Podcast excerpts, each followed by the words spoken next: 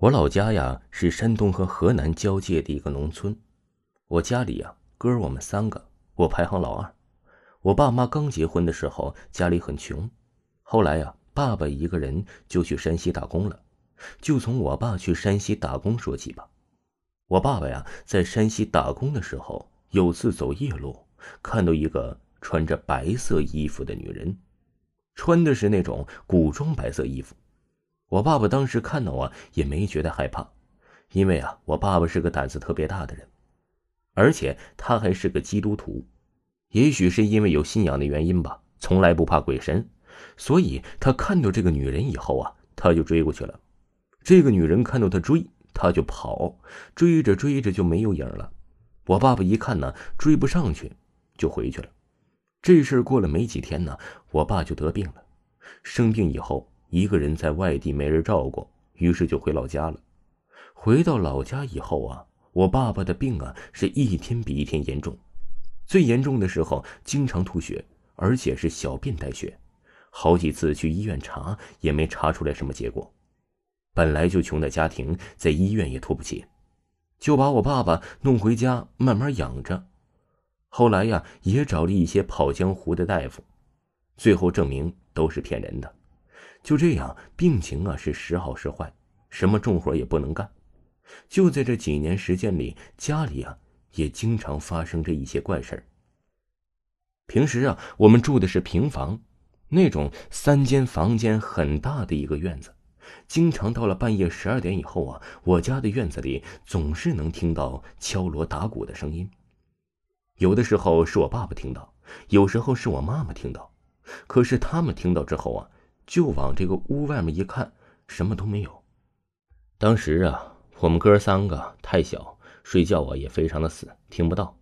就这样持续了好几年。我爸爸的病情后来呀，慢慢有了好转。到了后来，基本上就好了。可是没多久又出事了。有一次，我爸爸借了同村的一个驴，去农地里看农活就在干农活的时候啊，就出事了。我爸爸被驴踢到了胯下最要害的部位。当时疼的就什么活都不能干了。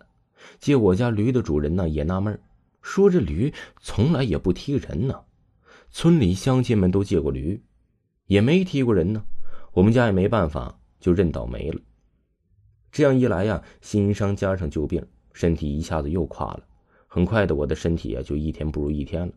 过了没有半年，我爸就去世了。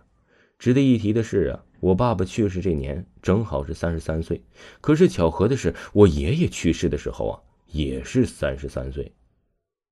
后来，我爸爸带着我哥们三个改嫁到了外地，没有办法呀，我妈妈一个女人带着三个儿子，日子可怎么过呀？记得我当时只有八岁，在外地过了有一年左右吧，我妈就想回老家，一年多没回去了，说给我爸呀去上坟。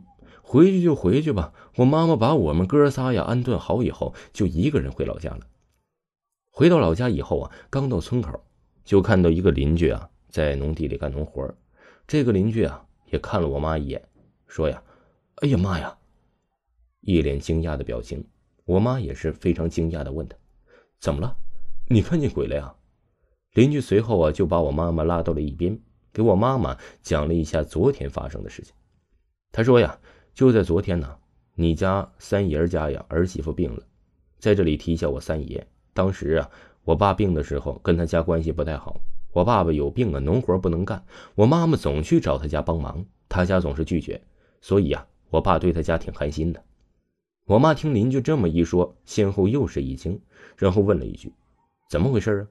这邻居啊又接着说：“被你老公上身了，昨天又哭又闹的，还骂人，嘴里一直大骂他婆婆公公。”说你家过得这么好，我都家破人亡了，老婆改嫁了，孩子也跟着走了，你家就这么安心吗？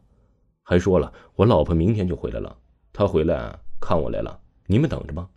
我妈妈一听啊，这也太快了，我今天回来谁也没告诉呀，她是怎么知道的？然后我妈就到我爸爸的坟上烧了点纸，说了一些安慰的话。后来我三爷家的儿媳妇就好了，直到现在呀也没发过疯。